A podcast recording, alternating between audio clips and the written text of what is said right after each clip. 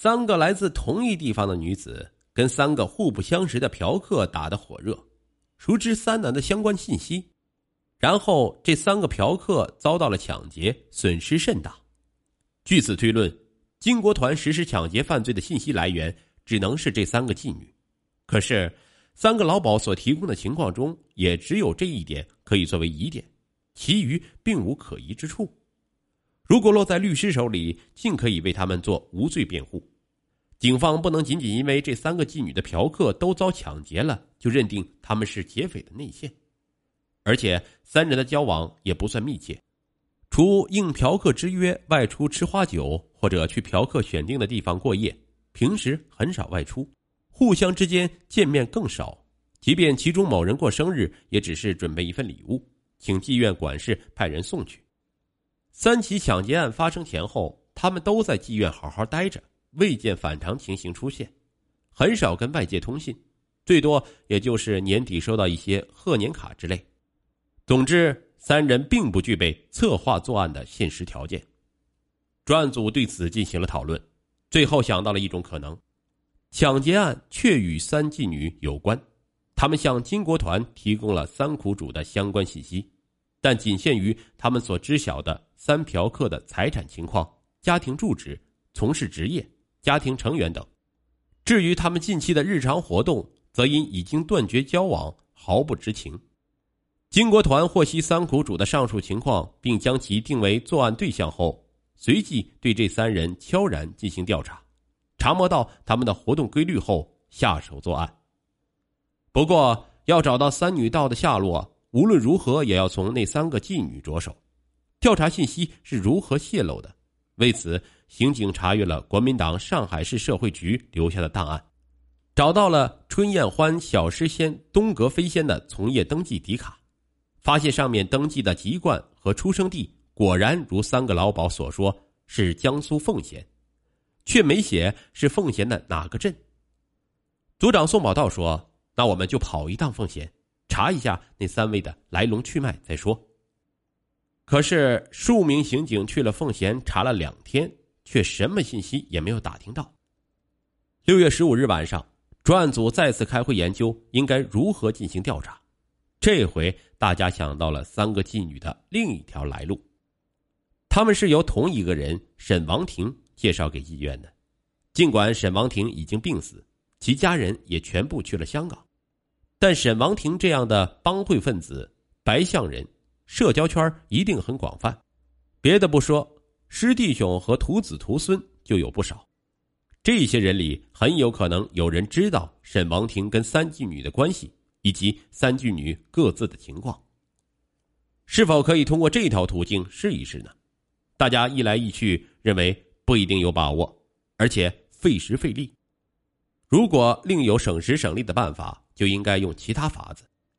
这时，榆林分局的刘用刑警伊福根把一个空烟盒拆开后，在上面写了两行字，递给了副组长贺德祥。贺德祥看着，眼珠子一亮，频频点头。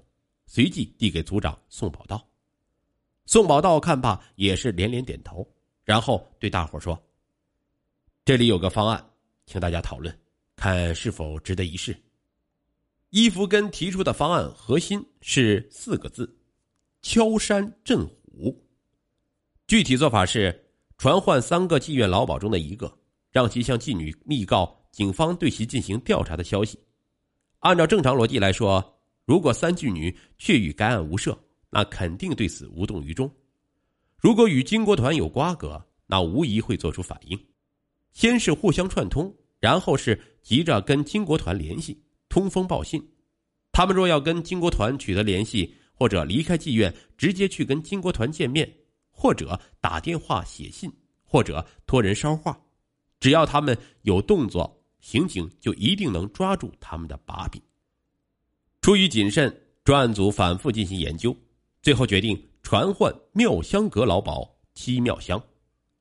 因为在这三个老鸨中，七妙香的底牌最烂。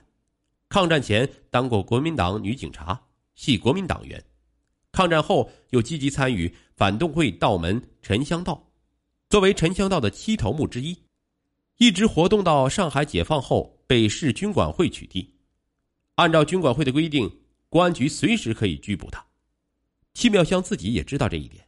那天刑警传唤了他了解东阁飞仙的情况时，他知道是要逮捕了，吓得魂不附体。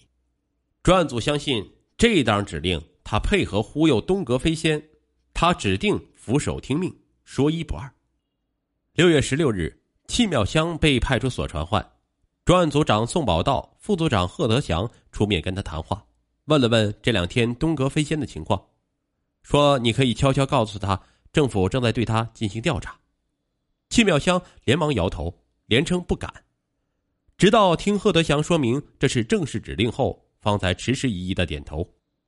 宋宝道告诉他，妙香阁已在警方的严密监控之中，你不必干涉他的任何行动。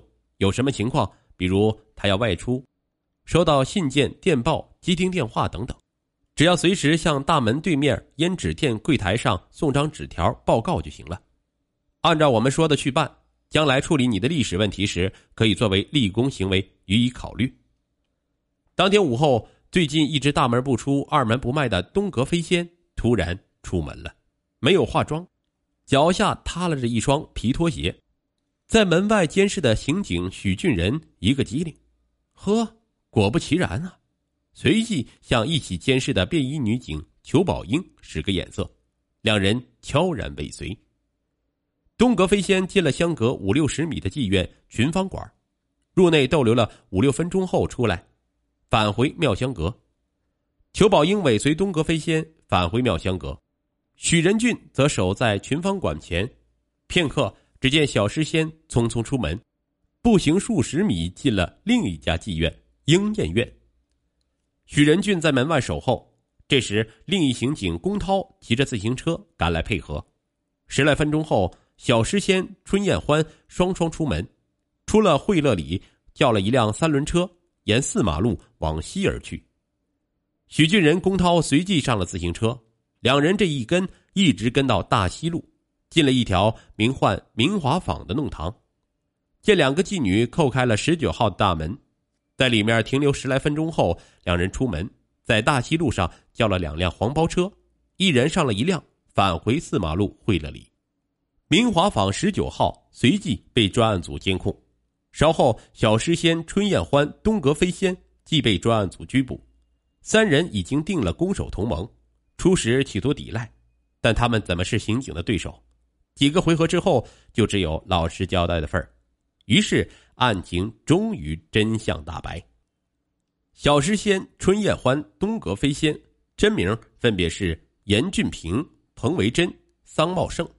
与直接进行抢劫作案的女盗祝小年、南好花、钱菊芬都是浦东川沙、南汇、奉贤三县父母双亡的孤儿，童年时被当时活跃在浦东的一个江湖上人称“飞啸天”的杂耍班班主徐永兰收养，进行严酷的训练，企图把他们打造成角儿。抗战爆发后，飞天笑的杂耍班受到了影响，勉强支撑到一九四零年年底。终于没法正常运营下去，只好散伙。飞啸天是青帮中人，便把班子里六个十二岁至十八岁的女孩托付给师傅沈王庭。沈王庭虽以白乡人著称，但并不像沪上三大亨黄金荣、杜月笙、张啸林那样有钱有势。自己收留不了六个女孩，就把她们介绍到陆家班去唱戏。半年后，陆家班班主约见沈王庭。说只能收纳其中的三个：祝小年、南好花、钱菊芬其余三个不是唱戏的料，在本班继续留下去只会耽误他们的大好前程。无奈严俊平、彭维珍、桑茂盛只好回到沈府。沈王庭稍后因事去了南京。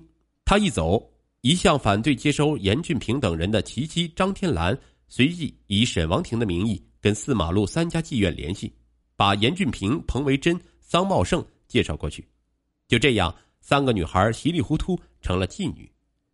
待到半月后，沈王庭从南京返沪，张天兰、杨称、严俊平等人已经不辞而别。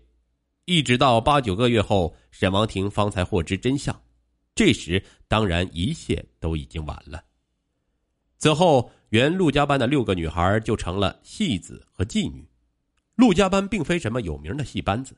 在江南戏剧界的地位、名气都在可有可无之间。这样的戏班子，当然也不可能培养出什么角儿。因此，祝小年、南好花、钱菊芬三人，在灵界也就跟彭维珍、桑茂盛、严俊平在娼妓行业一样，不过就是混个温饱。